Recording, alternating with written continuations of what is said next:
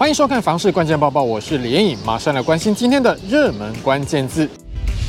今天的热门关键字就是七都，还有七年级生。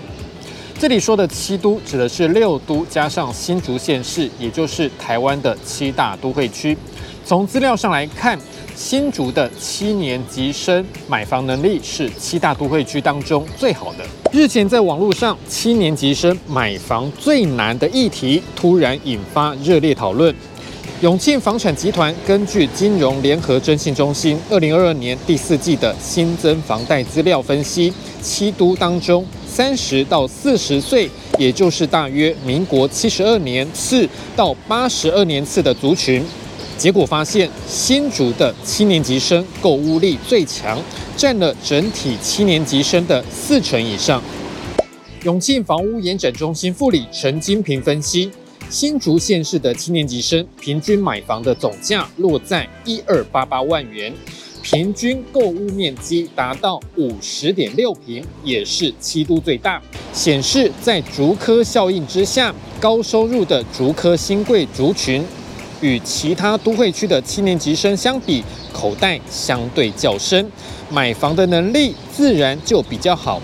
至于台北市，房价是七都当中最高，七年级生平均购屋总价突破两千万元大关，购屋坪数三十三点零坪，则是七都当中最小的。这份统计也显示，最受七年级生青睐的房产是大楼形态的产品。包括桃园、新竹和台中都有超过八成的七年级生选择买电梯大楼，新北市和高雄市的占比也都在七成以上，台北市也占比六成以上。这也显示出七年级生买房非常重视电梯以及社区管理。今天的精选新闻，首先来看到，根据最新的统计资料显示，今年第一季的房市明显转冷。根据内政部公布的资料，今年第一季全台湾的房市交易量是六四二九一栋，比起去年同期减少了二十四点二趴，创下四年来的新低纪录。专家提醒，今年的经济变数多，房市也有很多的不确定性。所以目前还是不能太过乐观。再来看到今年的五月，台中市将会开征囤房税。台中市地方税务局表示，台中在去年修正房屋税征收率自治条例，实施囤房税，将会在今年五月开征。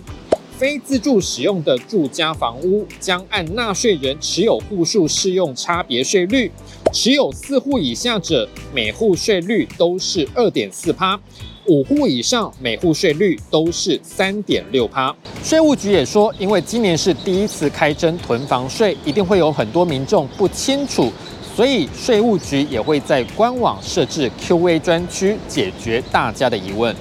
最后来看到新北市的多元都更进度。新北市都更处宣布，位于板桥区南雅东路的南雅岸都更案，已经在四月二十四号审议通过。